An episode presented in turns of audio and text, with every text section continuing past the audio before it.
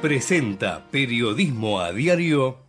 En Galeno te cuidamos hace más de 35 años, con más de 6.000 instituciones médicas, más de 68.000 profesionales, más de 10.000 empleados y más de 100 sucursales. Además, contás con nuestros sanatorios de la Trinidad y nuestros centros médicos propios. Galeno, todo para vos. SS Salud, órgano de control 0800 222 Salud, web sssalud.gov.ar. Vacía y cepilla los recipientes que acumulen agua. Tira agua hirviendo en desagües y rejillas y colocamos quiteros. Juntos podemos prevenir el dengue.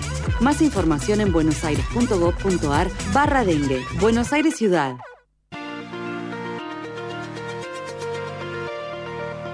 En la mañana de Ecomedios y con la conducción de Hugo Grimaldi, ya comienza la edición compacta de Periodismo a Diario.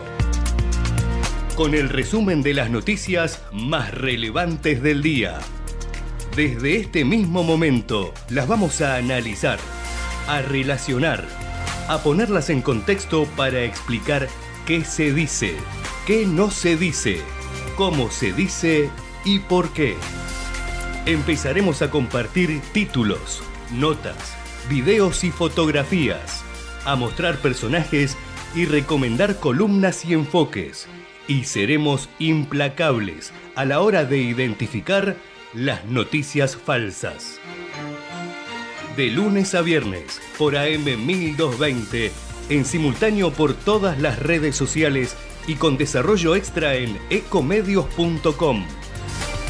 En Periodismo a Diario no le vamos a hacer perder el tiempo.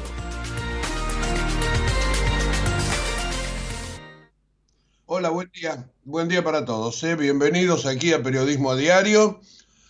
Tengo que comenzar el programa abriendo un poquitito el paraguas, porque mi resfrío me tiene muy complicado en esta mañana, inclusive con algunos ataques de tos que les puedo asegurar, ni con té con miel, ni pastillitas propias para la garganta, ni, ni permanentemente uso de pañuelos, bueno, nada de eso me está aliviando y probablemente el programa se haga este, un poco difícil de sostener.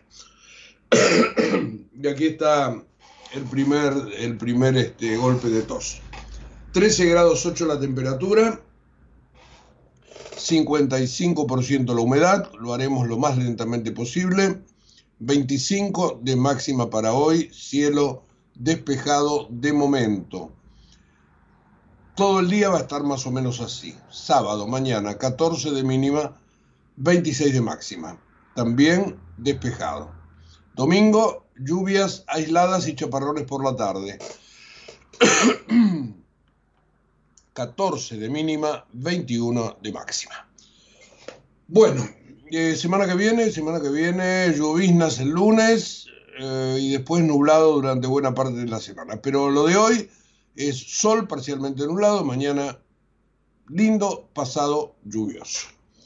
Bueno, dicho todo esto, y con los dedos cruzados para que este, el refrío me deje, este, me deje avanzar en el programa, vamos a contarle los temas más importantes del día, que pasan en buena medida por los tres candidatos que van a disputar la presidencia en el mes de octubre y si hay balotas este, entre los dos mejor este, ubicados en noviembre. Por supuesto todos saben que Javier Milei eh, fue primero en las PASO y que esto le ha dado mucho aire y también del otro lado mucha necesidad de evitar que se siga pasando gente hacia el mileísmo, porque ustedes saben lo que ocurre en estas cosas, en estos casos, cuando hay eh, el, efecto moda. La gente se vuelca siempre a quien parece que está mejor. Quizás no tanto por la moda, sino porque a la gente le encanta votar a ganador. Entonces, en general, y ya la historia, no solo acá, en todos lados, este, la historia es bastante explícita al respecto, en general la gente vota ganador y después se equivoca, se arrepiente, llega la frustración. Así que ese punto no es menor y este, habrá también que mirarlo, habrá que seguirlo. Las encuestadoras, si uno puede creer en las encuestadoras, dicen que Javier Milei está primero. Todavía ninguna se atreve a afirmar que podría ganar en primera vuelta como él cree. Eso hizo que hace unos días, en el curso de esta semana, Milei mandara al ministro de Economía, a Sergio Massa, a su vez competidor en las elecciones, una nota pidiendo que no se presente el presupuesto hoy, 15 de septiembre. Nosotros dijimos que era una barbaridad, porque el artículo 26 de la Ley de Administración Financiera indica que todos los 15 de septiembre hay que presentar el presupuesto. Massa hizo una pequeña voltereta, probablemente para desagradar a Juntos por el Cambio, diciendo lo vamos a estudiar. Se lo mandó a su área legal, no resistía mayor estudio, tanto es que hoy se va a presentar el presupuesto. Pero ayer, ayer, cuando estábamos cerrando el programa, se supo que lo que sí más acepta es postergar la discusión, el tratamiento para después de octubre. Algo que no está regulado por ninguna ley. Nosotros también dijimos el otro día, cuando hablábamos de que no se podía hacer lo que Milei y su vicepresidenta, Victoria Villarruel, querían hacer, porque la ley lo, lo, vedaba, lo, no lo permitía. Lo que sí dijimos que se podía negociar y discutir primero en la Comisión de Presupuesto y Hacienda y después en el recinto y hacer todos los cambios que hubiera que hacer antes de que salga la ley. Eh, si la ley no sale este año, la ley de presupuesto, se puede tratar el año que viene, pero automáticamente a partir del primero de enero se repite el presupuesto del año anterior. El de este año que está bastante, bastante complicado porque ha sido vulnerado por todos los costados. Así que finalmente hoy va el presupuesto. Massa no, no iba a cometer ese traspié y le ha dado esta chance.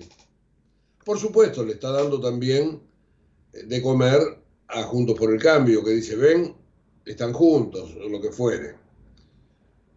Bueno, así están dadas las cosas y dentro del presupuesto nacional va a haber un montón de cuestiones que seguramente todos tendrán que discutir. Por ejemplo, en este mismo momento, Rodrigo de Loredo, de Evolución, cordobés, recuerdan que fue como candidato a intendente de la ciudad de Córdoba, perdió la elección.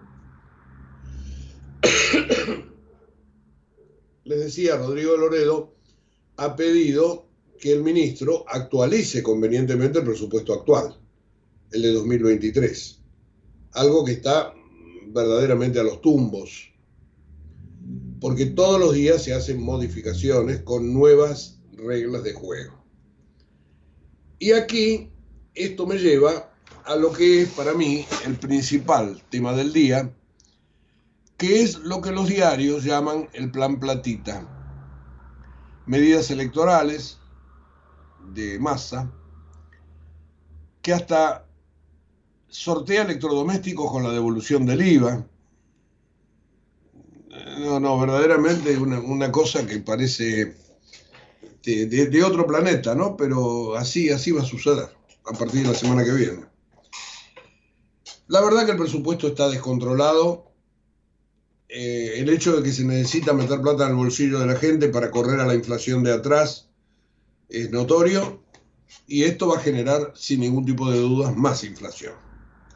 Y ahí tenemos entonces media docena de medidas que tenemos que marcar en este plan platita. Por ejemplo, estos beneficios que Massa le ha dado a la gente con el IVA, que todavía no se sabe muy bien cómo se va a instrumentar, porque se dice que va a ser sobre el ticket total. Algunos dicen, no, no, únicamente sobre aquello que paga 10 y medio, porque es verdaderamente, son los alimentos, lo de primera necesidad. Me parece que no se puede discriminar así y que tendrá que ser con el tope que ya ha sido previsto, 78 mil pesos creo, este, perdón, 18 mil pesos, disculpen, 18 mil pesos, que es el 21 o algo así de 78, 80. bueno, con ese tope digo, este, la, la, gente deberá recuperar ese dinero. Y en paralelo va a tener como incentivo este, estos sorteos de electrodomésticos que puede haber para comerciantes inclusive y también para usuarios de esta posibilidad. Pero hay problemas, ¿cómo vas a hacer el cruce de padrones? Por ahí a los jubilados los tenés.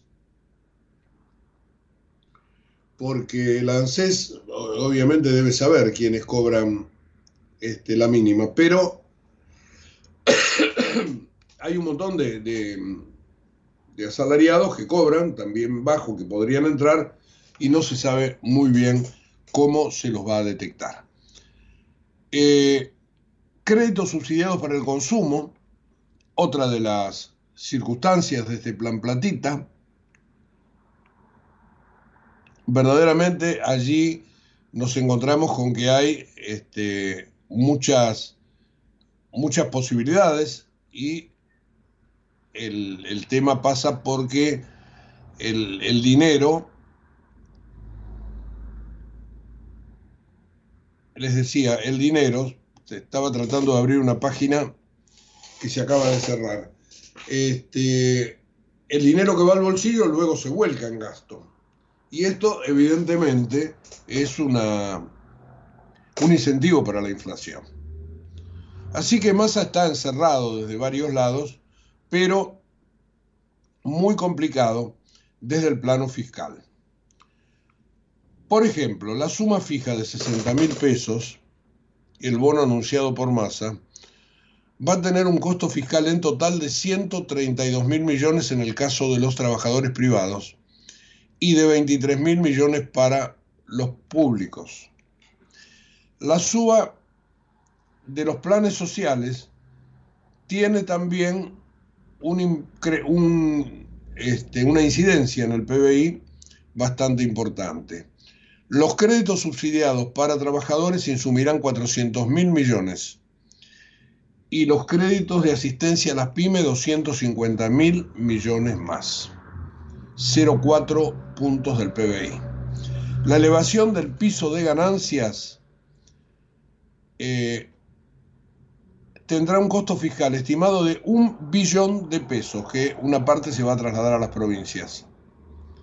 Su impacto rondará 1,5% del PBI. Y el compre sin IVA, que es esta medida, la última que se dio a conocer el otro día, podría llegar a beneficiar a 21 millones de personas Allí hay trabajadores con sueldos menores a 708 mil pesos, que es el número que, yo tenía en mente que no me terminaba de salir antes. Allí entrarán jubilados, también beneficiarios de planes sociales. Bueno, si todos los utilizaran, el impacto sería de 389 mil millones cada mes para las arcas del Estado. Así que como verán, la cuestión fiscal es bien pero bien brava de sostener. Y esto ha generado un ruido tremendo con el Fondo Monetario Internacional, puntualmente.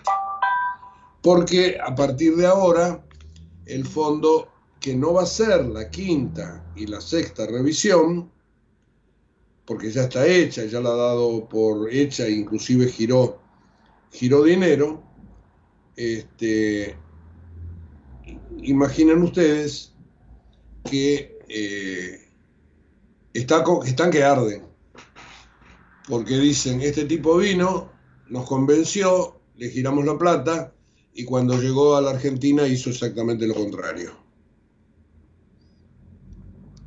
Pero bueno, podrá Massa quizás explicarlo con la excusa electoral.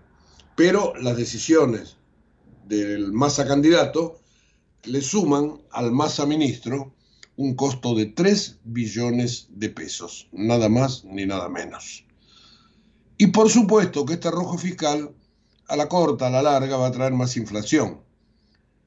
Todos los analistas coinciden en eso, que los recortes de impuestos van a, ser, van a significar mayor emisión y que entonces habrá aceleración de los precios que vinieron mal en el mes de agosto, que van a venir parecidos en el mes de septiembre, aunque se los maquille, pero que todos dicen que no va a ser a bajar de dos dígitos de aquí hasta fin de año y que podrían acumular durante todo 2023 180, 190%, dejando atrás, por supuesto, todos los números previos. Así que lo que ha venido sucediendo a la velocidad del rayo en economía se llama dinámica. Y esta dinámica que se acelera es la que nadie puede finalmente manejar. Y se le puede ir de las manos, obviamente, al ministro de Economía como candidato, aunque dentro, aunque dentro de el Frente, ahora Unión por la Patria, el, este, el Frente de Todos se dice que no va a incidir en las elecciones. Veremos, veremos.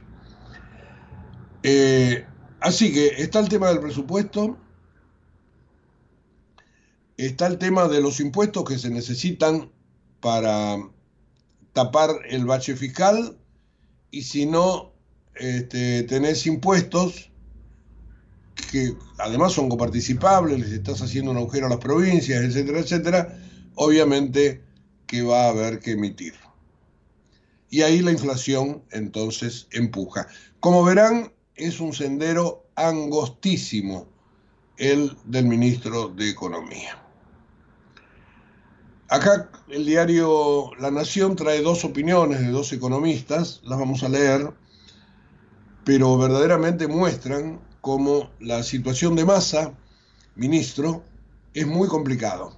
Miguel Ángel Broda, alguien muy reconocido en la City por las empresas, dijo, el programa económico está descarrilado y el ministro candidato optó por echar más leña al fuego, agravando la herencia para el próximo gobierno. Hará falta un programa económico integral que debería anunciarse el mismo 10 de diciembre. Otra economista, Marí, Melissa Sala, los efectos podrían disimularse al principio en virtud de los controles oficiales y congelamientos extensivos a los que apeló el gobierno hasta las elecciones, pero aparecerán cuando comience a descongelar el 40% de la canasta del IPC y el dólar oficial. Es lo que nosotros llamamos este, el resorte, el resorte apretado. Esto será a fin de octubre o probablemente ya corriendo noviembre, si hay balotaje. Así que los diarios, todos, los económicos y los generales, hoy apuntan a todo este tema que está muy intrincado, que se junta con el presupuesto, que se junta con los impuestos, que se junta con el modo de financiarlo, con la licitación que hubo ayer. Economía captó 1,14 billones en el mercado local y allí 449 mil millones extra. Este dinero va a servir sin ningún tipo de dudas para cancelar adelantos del Tesoro, pero ni eso dejará tranquilo al mercado, porque esto se irá reciclando mes a mes. Vamos a hacer el repaso de los títulos, entonces, como para terminar de conformar todo este panorama económico que es para mí el centro de la información de hoy, mechado por todas estas cosas donde está la política y las elecciones de por medio. Decía ámbito financiero, licitación, economía captó 1,14 millones en el mercado local. Siempre les cuento que este es un tema que ámbito cree que es importante y siempre le da tachín tachín porque mientras pone esto no puede, no pone otra cosa, digo, los espacios se ocupan así. Por ejemplo, otro buen título, Merval escaló 10,2 en tres jornadas. Eh, presupuesto, dice arriba, incluirán impuesto mínimo para grandes empresas. Este es uno de los temas de discusión, porque con esto se piensa en el año que, el año que viene tratar de tapar parte de todo este agujero del llamado Plan Platita. Definen, dice va en Negocios, adelantar la reunión del Consejo del Salario para elevar el piso de ingresos. El monto vigente es de 118 mil y se espera una actualización. Dice EVAE antes de fin de mes, yo digo puede ser antes de fin de mes, puede ser la primera quincena de octubre, pero esta actualización se llevaría a 135 mil pesos. Hoy por hoy, el mínimo no imponible sobre, para el impuesto a las ganancias se toma sobre este, siete salarios de 118 mil pesos. 1.770.000. ¿Se acuerdan que el otro día les contamos? Eh, a partir de la próxima suba, se van a calcular 15 salarios de 135 mil, con lo cual el piso de ingresos va a estar en 2 millones y probablemente haya menos gente afectada por el impuesto a las ganancias. Eh, dice también va de negocios, economía obtuvo financiamiento un billón, es lo que, lo que precisa ámbito como 1,14 billones, y cubre el costo de las medidas. Dice el cronista comercial, para compensar los beneficios en ganancias, buscarán que grandes empresas paguen mínimo de 15%. Es una fórmula que ya se discutió en la OCDE para evitar la ilusión fiscal de las compañías que operan en varios países. Esto irá en una separata dentro del proyecto de ley se refiere a la ley de presupuesto. Esperan que aporte los recursos para sostener la eliminación del gravamen a los asalariados que cobran menos de 1.700.000. Negocian el cronograma del debate en comisión, 1.700.000 o 2 millones si se produce esta suba que yo les estaba comentando recién. Pero este, está claro que algo se había pensado para ver de dónde sacar los fondos. Porque no se puede ser tan irresponsable de tirar a la calle tanto dinero este, y de financiar al fisco. Veremos si esto es ley finalmente, si los lobbies, si mi ley es presidente, si la casta económica o financiera no, este, no, hace su, lobby y este, veremos finalmente si esto se puede compensar sacando de un bolsillo y pasando al otro. Bueno, me queda la, tapa de, del economista. Yo antes les decía que habla del financiamiento neto. Más abajo, Massa dijo que vienen sorteos para el compre sin IVA. Y este, dice también que eh, el Ministerio de Economía indicó que casi la totalidad del financiamiento neto de ayer correspondió al sector privado. Así que como verán, lo económico está por todos lados y hay que prestarle mucha atención, más allá del dolor de bolsillo que cada uno de nosotros como ciudadanos comunes tiene que vas a un lado y te espantás de los precios y que ya no hay dinero que alcance y que estamos a mitad de mes y la cosa viene complicada. Así que está todo este tufillo económico que se mezcla con lo electoral, con el tiempo del presupuesto, con este, la espalda que le dio más al Fondo Monetario, con la cuestión de la campaña, con la acción de los tres diputados de mi ley, de acá hasta fin de, de acá hasta fin de este ejercicio, del 10 de diciembre, a ver qué pasa después. Seguramente mi ley va a tener muchos más, no le va a alcanzar, 40, 38, 50, no sé. No le va a alcanzar porque va a quedar como tercera minoría. Este, dependerá a quién le robe diputados, robe en el sentido legislativo de la palabra, de las bancas, este, allí quedará como segunda, como tercera, justicialismo o peronismo, este, cambiemos y, y mi ley o al revés.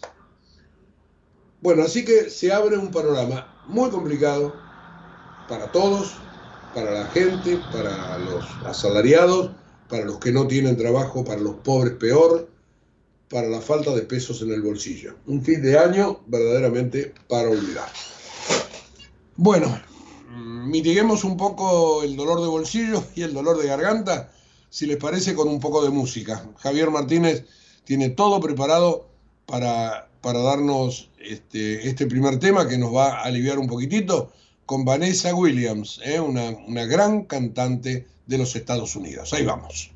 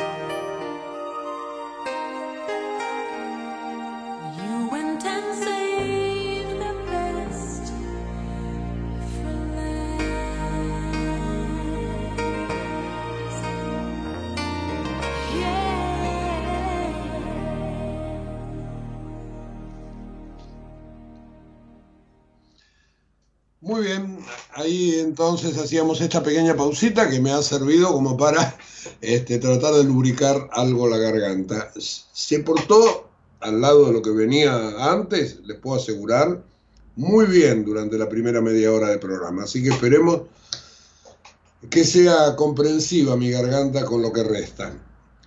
Em, les hablé de masa, les hablé de masa ministro, de masa candidato, así que ahora le tenemos que dar un poco paso a la política y a los otros candidatos, a Javier Milei y a Patricia Burris, que los dos han dejado ayer títulos en materia informativa.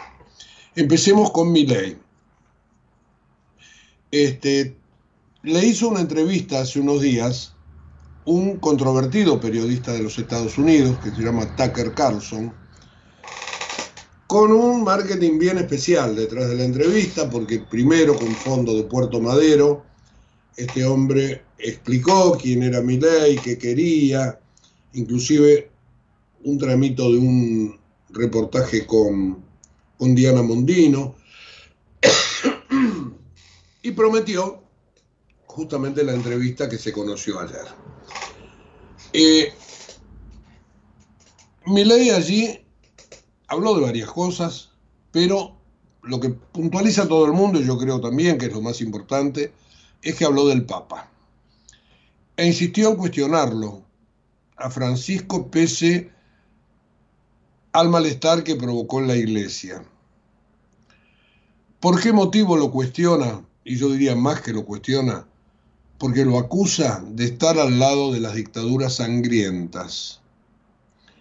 Y después de lo que pasó el otro día con la misa de los curas villeros, esa que hizo el padre Pepe y un grupo de, de sacerdotes en, en, una villa, en la, en la, iglesia de la Virgen de Cacupé, eh, y con las posteriores declaraciones, inclusive del, del, padre Pepe el otro día con, con este, Carlos Pañe, pero puntualmente a partir de la homilía que hizo Pepe Di Paola, eh, me parece que eligió Milei al Papa como un enemigo.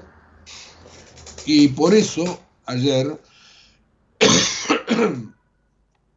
este, divorciando lo que tendría que ser la normal relación entre la política y la iglesia, Milley salió a decir que el Papa Francisco juega políticamente, que tiene una fuerte injerencia y ha demostrado además gran afinidad con dictadores como Castro o Maduro, es decir, está del lado de las dictaduras sangrientas.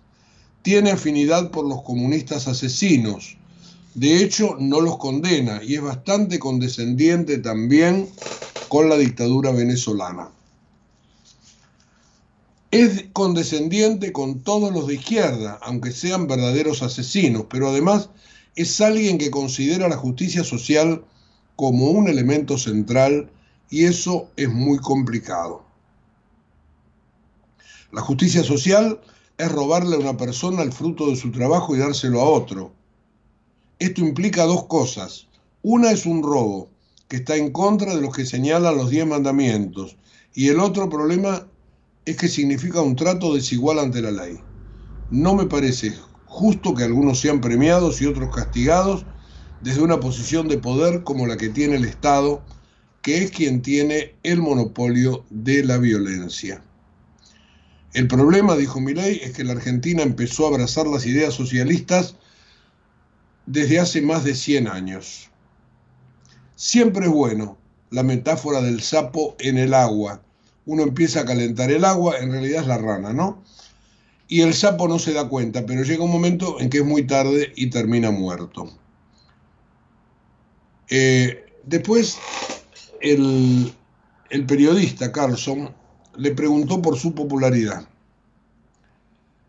¿Y por qué? ¿Por qué es tan popular?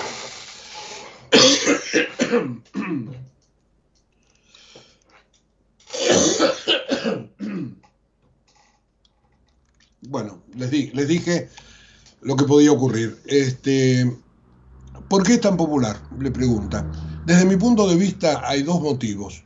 Uno tiene que ver con mi background, con que he sido jugador de fútbol y cantante de rock, y además soy economista. Creo que esa combinación es atractiva en términos de producto televisivo. Este, Milley, bueno, es, es verdad lo que dice. Creo que se bastardea un poco al hablar de producto, pero hoy por hoy es lo que parece. Aunque hasta cuánto tiene que tener de producto un candidato. Hasta dónde el marketing no es lo que finalmente termina elevándolo a cada uno. Creo que es un elemento al que no hay que dejar de lado. Pero todos estos rasgos me remitieron a una nota que salió en el diario Clarín de ayer, que firma este, Lori Sanata, un académico italiano, muy crítico con el kirchnerismo siempre, que lo califica a mi ley de populista recargado. Y dice finalmente que un populista de derecha es tan complicado como un populista de izquierda. Y la nota es muy crítica para mi ley. Más allá que esa nota siempre ha sido muy crítico con Cristina Kirchner. Es más, casi los pone en el mismo plano. Mi ley está del mismo lado que el peronismo, del lado mítico y telúrico, antipolítico y apocalíptico, no del lado gradual y reformista, institucional y posibilista. Puros son los suyos, corruptos los demás. Verdad la suya, herejías las otras. No hay intereses legítimos y diferenciados, solo su camino. No se molesta en explicar cómo y con quién hará lo que promete hacer no se mancha las manos con legalismos y tecnicismos, es un hombre de la providencia, hay de ensuciarse con la mundanidad. Se entiende que, como los monjes, viva separado del mundo. Con el peronismo, por tanto, está destinado a converger. Los primeros refugiados ya están subiendo a bordo. Perón no tendría nada que objetar. Todos somos peronistas, ¿no? Bueno, les digo que la nota está para ser leída, para ser interpretada. Obviamente, este, es fruto de discusión. Así que, este, por el lado de mi ley y por el lado de este misticismo que dice Sanata y que uno le reconoce, lo de ayer frente al Papa estuvo realmente muy, pero muy duro. Entiendo que él apunta al Papa político, ¿no es cierto? Eh, espiritualmente hablando, estuvo en los Estados Unidos. Hoy hay una nota en el diario La Nación que este, la firma Maya Yasrelansky dice que el candidato estudia la Torá, dice aspirar a ser el, el primer presidente argentino judío, que es un proceso largo y que demanda compromiso y que por eso viajó a los Estados Unidos. Eh, esto por el lado de mi ley en el día de ayer. Patricia Bullrich, por su parte, presentó su libro en la Facultad de Derecho y compartió una actividad que finalmente terminó siendo proselitista por el tono del discurso inclusive, con Mauricio Macri, que estuvo sentado en la primera fila, primero con ella, después ella subió al escenario para presentar el libro con su candidato a vicepresidente, con Luis Petri, este, también con Silvina Martínez, fueron los moderadores, el libro se llama De un día para el otro y ha sido sin ningún tipo de dudas un libro de campaña. Pero lo más interesante, donde todo el mundo estuvo pendiente, fue en la simbiosis que pudo haber entre, entre Macri y Bullrich. Y verdaderamente estuvo muy, pero muy, este, muy civilizado todo, políticamente civilizado. En el escenario habló de política, intentó motivar a Juntos por el Cambio. Somos los únicos que podemos terminar con el kirchnerismo para siempre y que podemos ordenar el caos en el que van a dejar al país.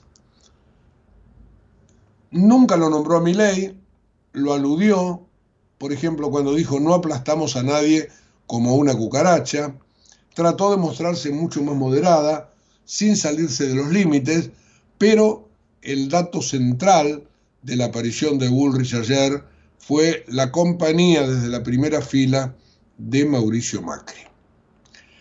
Quienes rodean a Macri repiten que él está a disposición de Bullrich para la campaña. Las dudas respecto al lugar, bueno, habían tensionado el vínculo este, entre ambos, de a poco esto se está tratando de corregir desde que apareció esta misma semana Macri en televisión y la nombró explícitamente una docena de veces a, la candidata de Juntos por el Cambio. Dice La Nación, en el entorno de Bullrich dan por cerrado el capítulo Macri y aseguran que compartirán actividades durante la campaña. El fundador del PRO se alista para desembarcar la próxima semana en Córdoba, uno de los distritos donde, Juntos por el Cambio, necesita recuperar votos.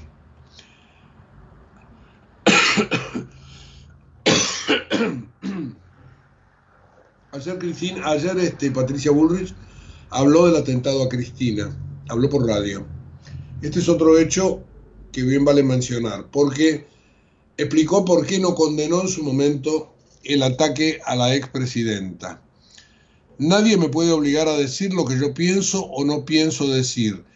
Me parece que en ese momento hubo una condena de Juntos por el Cambio y punto. ¿Y por qué ella no lo hizo personalmente? Lo explicó. Dijo, yo estaba por hacerlo. Iba a ser una manifestación de repudio. Y Alberto Fernández salió a decir que éramos nosotros.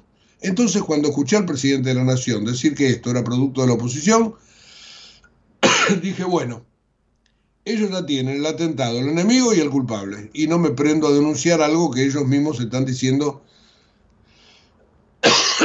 que los culpables somos nosotros. ¿Mm?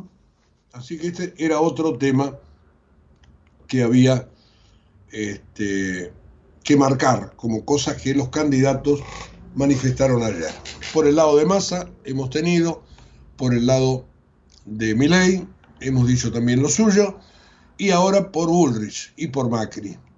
Y por Macri. Más allá de que la Unión Cívica Radical está pidiendo un alineamiento, que hay muchos que se acercan a ella, y por el lado de la provincia de Buenos Aires y en la ciudad, tanto Kicillof como Santoro están tratando de seducir el voto radical. Hay un afiche que apareció ayer en, la, las calles de la Cava, firmado, fi, sí, firmado, digo bien, por Leandro Santoro, lo, lo, quiero leer porque está en color rojo, dice, si votaste a Lustó y no querés al primo de Macri, hay alternativa. Santoro, jefe de gobierno.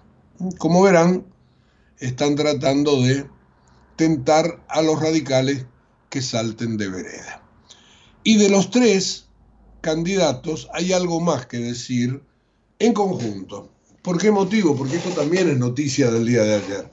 La justicia electoral sorteó el orden en que van a hablar los candidatos, dónde van a estar ubicados en el debate que se va a hacer, o en los dos debates, en realidad, estipulados para el primero y el 8 de octubre. El primero se hará en la Universidad Nacional de Santiago del Estero y el segundo en la Facultad de Derecho de la UBA, donde, justamente en el mismo salón donde ayer eh, Bullrich presentó el libro. Estuvieron todos los, los espacios políticos, allí conversaron, se pusieron de acuerdo, van a estar los cinco candidatos. El primer tema de la conversación va a girar en torno a economía y educación. El segundo será seguridad, trabajo y producción. Este, bueno, se hizo un acta, se pusieron todos de acuerdo, eh, hubo sorteos, quién habla primero, quién responde primero, eh, dónde va a estar ubicado, eh, quién puede repreguntar, pare- no parece, no, seguramente va a haber también preguntas del público. Este, así que mm, la cosa parece ser que está bien organizada. Un debate institucional que este, tendrá que ponerse en marcha, ya les digo, en dos oportunidades antes de las elecciones.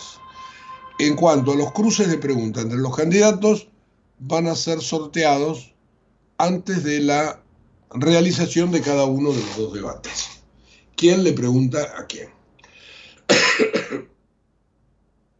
Actividades entonces mirando las elecciones del mes de octubre.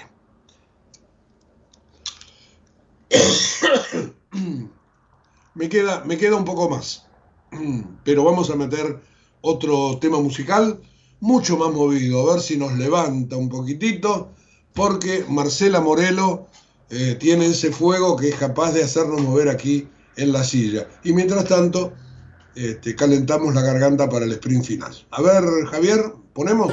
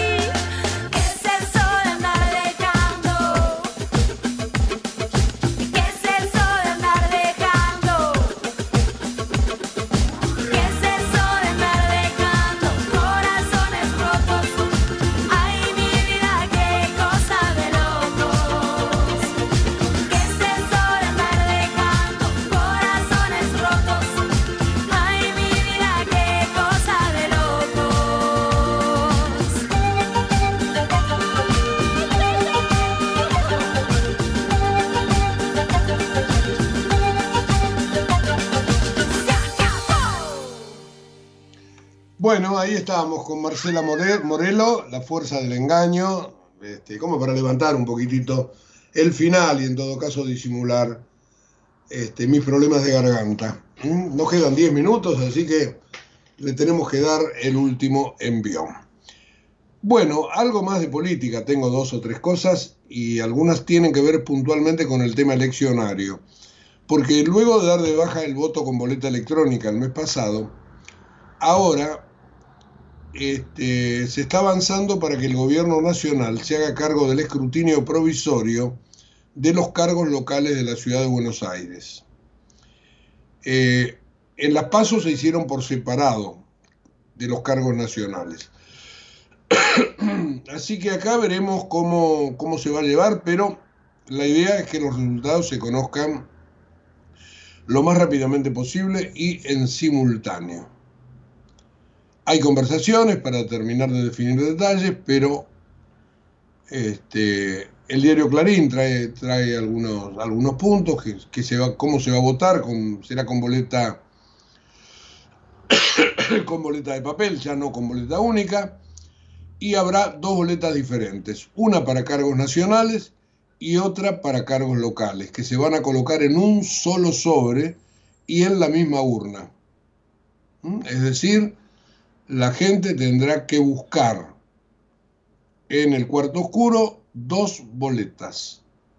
Yo me imagino que los em, presidentes de mesa se lo dirán a cada persona para que nadie tenga dificultades, aunque en la ciudad de Buenos Aires no parece que ello, eso vaya a suceder. La decisión de cambiar el sistema se tomó por los cuestionamientos que hizo la jueza electoral, María Romilda Servini de Cubría, quien reclamó que no se vuelvan a utilizar las máquinas electrónicas que tuvieron demoras, ¿se acuerdan ustedes? Bastante en las pasos. Así que parece ser entonces que se ha llegado a esto, un mismo sobre, las dos boletas, recuentos por separado, pero además irá todo en un mismo telegrama, con lo cual se va a poder agilizar la cuestión. Así que veremos este, cómo sigue, pero todo indica que va a ir en ese sentido. Eh, algo más de las elecciones, le dije, bueno, ayer se conoció una carta en la que artistas, escritores y científicos este, pidieron no votar a Javier Milei. Más de mil firmas hubo. Un grupo de artistas y científicos pensamos en un frente cultural ante la situación de emergencia de lo que se percibe como la posibilidad de un cambio cultural del que será muy difícil volver. Una carta escrita entonces donde se expresa la preocupación por el cambio cultural que representa el negacionismo, en alusión a las expresiones de Victoria Villarruel, por ejemplo y el crecimiento de una derecha alternativa representada por Javier Milei en las PASO, que potenció los discursos de odio que desestabilizan el proyecto democrático que la sociedad argentina restableció hace 40 años. Firmaron Guillermo Martínez, Alan Pols, Claudia Piñeiro, Selva Almada, Sergio Holguín, Gabriela Cabezón Cámara, Enzo Maquieira, actores, directores, cineastas, bueno, un montón de gente, más de mil les digo, este, contra mi ley en esta carta que se dio a conocer ayer. No son los ultras del kirchnerismo, pero sí, obviamente ninguno de ellos tiene que este, nada que ver con este, el, con el con mi ley, desde ya que no. Bueno, ayer una cosa que tiene que ver con la justicia. La Cámara Federal confirmó el procesamiento de dos especialistas en informática, uno de ellos funcionario en la provincia de Entre Ríos, por realizar inteligencia ilegal con respecto al espía retirado Antonio Jaime Estiuso y a la jueza federal que tiene juzgado en San Isidro, Sandra Arroyo Salgado, el día en que murió el fiscal Alberto Nisman. Ustedes recuerdan que Arroyo Salgado es la madre de las hijas del fiscal, del ex fiscal, este, con quien había estado casado. Eh, bueno, en este caso la Cámara le ordenó al fiscal, le ordenó al juez, perdón, Julián Ercolini, que profundice la investigación del expediente, donde se busca determinar si hubo un, sistema de espionaje ilegal contra políticos, opositores, jueces, fiscales y periodistas. De acuerdo al fallo, entonces, antes de que se supiera de la muerte de Nisman, en la tarde del 18 de enero, hubo este, monitoreos de Estiuso y de Arroyo Salgado por parte de estos dos acusados. Y se está tratando de averiguar por qué. Y a quiénes se espiaba, etcétera, etcétera. Así que hay que volver para atrás y la Cámara ahora tiene que volver a investigar esta cuestión muy, pero muy sensible desde ya. Eh, otro tema que tiene que ver también con cuestiones judiciales y con la política. Eh, en la cárcel apuñalaron a Gustavo Melgarejo, preso por el femicidio de Cecilia Strisowski en el Chaco. Era el casero de Locena, uno de los acusados de encubrimiento. Justamente el tema tiene una vuelta todavía porque los familiares de Cecilia, la madre, este, dijo ayer que se van a ir de la provincia. Provincia donde políticamente, hoy leo en algún medio, parece ser que Jorge Capitanich y Juntos por el Cambio está recuperando aire después de las PASO y podría este, dar vuelta a la elección. Veremos qué pasa. Allí este, la pelea se da entre, justamente, entre Capitanich y Juntos por el Cambio. Bueno, 8.56 eh, minutos de la mañana. Veremos qué nos queda y si no vamos a ir cerrando.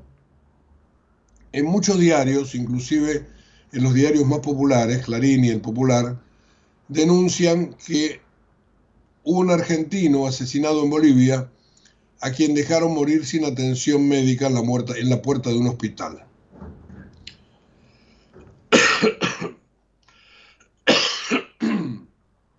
Bueno, este es otro de los temas. Estaba tratando de buscar justamente las dos portadas para leerle los titulares, pero bueno, no, no las tengo a mano. Ahora sí, dice el diario popular,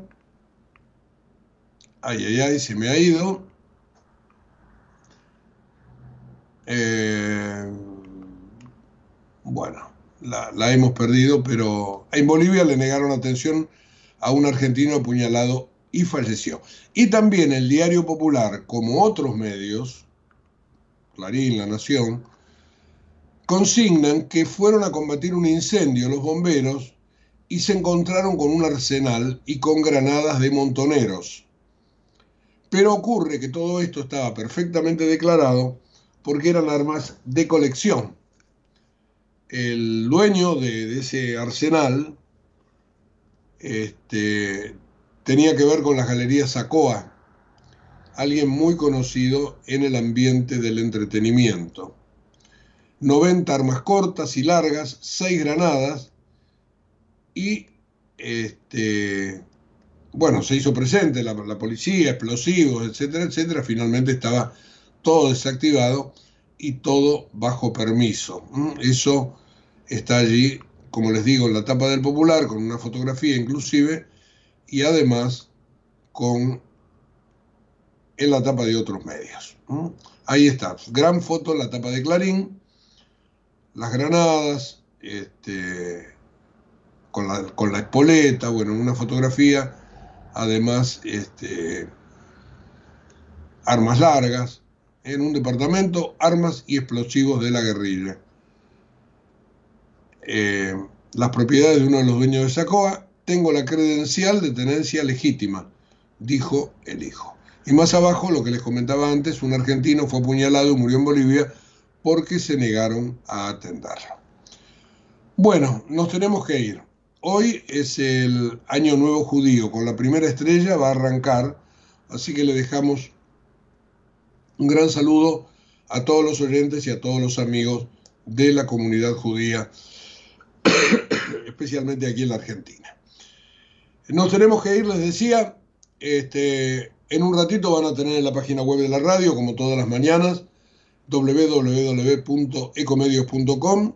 Pasado en limpio todo lo que pudimos balancear en el programa y les vuelvo a pedir disculpas porque, bueno, la garganta se portó mejor de lo que yo creía, pero no te perdona. Espero el lunes, después de hacer un fin de semana probablemente con mucho descanso y algo de cama, que esto esté superado. Ojalá que así sea. Gracias, que la pasen muy bien. Volvemos a las 8 de la mañana el próximo lunes aquí por Ecomedios. Chao. Vacía, vacía y cepilla los recipientes que acumulen agua. Tira agua hirviendo en desagües y rejillas y colocamos quiteros. Juntos podemos prevenir el dengue. Más información en buenosaires.gov.ar barra dengue. Buenos Aires Ciudad.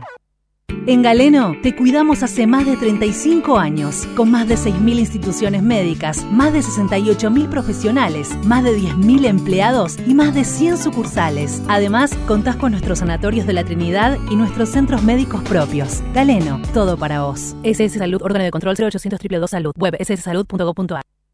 Vacía y cepilla los recipientes que acumulen agua. Tira agua hirviendo en desagües y rejillas y colocamos quiteros. Juntos podemos prevenir el dengue. Más información en buenosaires.gov.ar barra dengue. Buenos Aires Ciudad. Desde Buenos Aires, transmite LRI 224, AM 1220, Ecomedios